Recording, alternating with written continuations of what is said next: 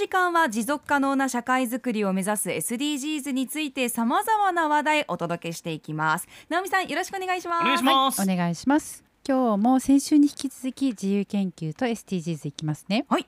で今週は先ほどみすずさんからも紹介あったようにあのお子さんと一緒に今回あの RBC の特別番組を収録したっていうこともあって、小学生お二人にうん。SDGs を私が教えるっていう番組を撮ったんですね。へええそれああの直美さんのお子さんってことじゃないですあよね。ではないです。県内のあの小学生。はい、県内うん。小学生の4年生と5年生のお二人あの男の子と女の子だったんですけど、うん。あの2人であの一緒に学あ、まあ、3人で学んでその後ご本人たちがアクションを起こしてもらうっていう番組構成だったんですね。うん。でうん私もねは初の子役さんとの共演でうん。とてもドキドキしたんですけどいろいろ助けてもらってどうにか乗り切りました。はいはい。でまあ、小学生に教えるっていうことでどういうふうに教えようかなっていろいろ考えてまずは質問をしてみました。もしかしたらこの番組でもやったことあるかもしれませんけど最初にまあ子どもたちに問いた私の問いなんですけど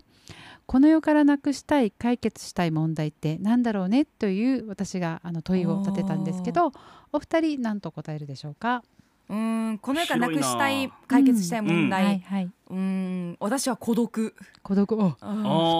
一人はいいけどはい別にいいんだけど孤独を感じる生活っていうのはねちょっと悲しいなと思って。確かに全部網羅してる感じもするね、うん。孤独って、僕はやっぱりあの金城町の石畳が雨の日滑りやすい問題ですかね。ああほらほでも本当に深刻な問題。ね。防災の点でも深刻な問題。確かにねまあ、文化とこの滑りやすいっていう二つのね、生活文化と生活のね。ね。うん。お二人はね結構ねいじめとか、うんうん。えっとね、あとねコロナとか交通渋滞とかっていうふうに答えたんですね。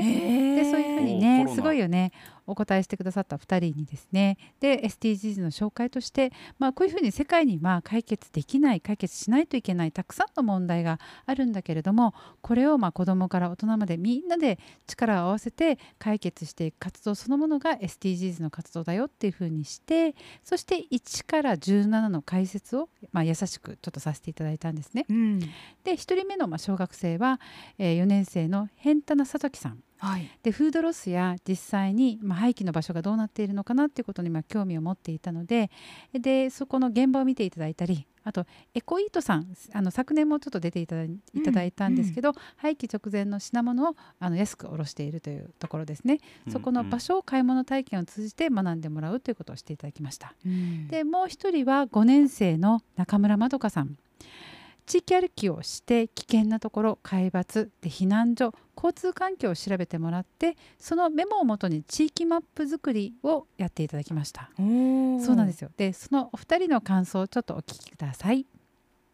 五駅小学校4年の辺戸なさときです。フードロスについて生ゴミの量など実際現場とかに行って勉強していろんなところに行ったからちょっときつかったけど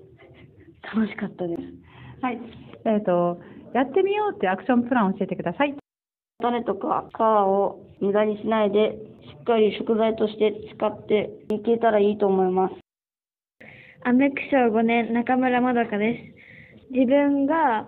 何気なく通っている道も他の人にとっては通りにくかったりすることが分かりました。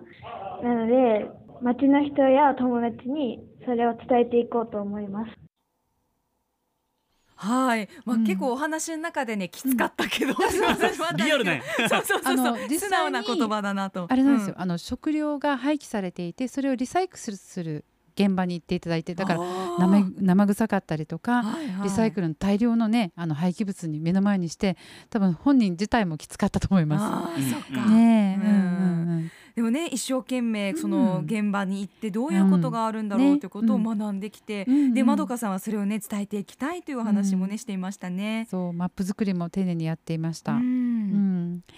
であのお二人、まあ、あのいろいろやってくださっているんですけどあの実際に今回その専門家この専門家に聞いてみようっていうのもアクションプランの一つにしたんですね。はい、自分だけで考えてしまうっていうとどうしてもじゃあインターネット調べよう本を調べようなんだけど、うん。街にはその専門家たくさんいるよっていうことでで今回例えばあの佐藤くん返答の佐藤くんなんですけどエコイート皆さん覚えてますか、うん。えー那覇市の、まあ、代々木店にあのあるお店でその玉木さんに実際にあの家で、まあ、親子でできるフードロスをなくすための方法あの発表会にもじあの玉木さん来ていただいたので、玉木さんのお言葉ちょっと聞いてください。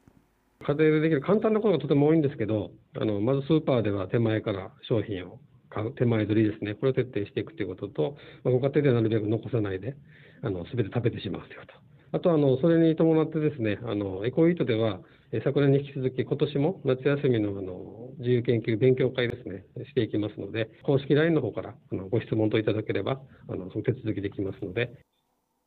公式 LINE あるんですか？そうなんですよ。こちら。あのエコイートさんって私あれから何度かあの訪問させていただいてるんですけれども、うん。あのまだまだ食べられるあのよく言ってますよね。あのもう日本のあのその商品では、うんうん。もう賞味期限消費期限前のものは店頭に出さないっていうことがよくあるので、うん。そういう商品を安く、まあ、大量に仕入れてそれをちゃんとお店で卸してるんですけれども、ただ単にその買ってくださいではなくてそういうフードロスの問題等をしっかりとまあ解説してくださる解説をつけてさらにその商品が買えるっていうこととあと夏休みに特別に親子自由研究プログラムっていうのを出していただいてるんですね。でそれは、まあ、日本のフードロスの現状とかこういうふうにまだまだ食べられるっていうことを、まあ、一緒に考えていきましょうということを玉木さんが実際にあのプログラム提供しているので、うん。そういったものもあのぜひあの見ていただけるのであの後でツイッターの方から情報を流しますのでよろしければまずはエコイートさん今県内3店舗できてらっしゃるそうなんですね。糸満店那覇店与那原店が最近もオープンしたようなので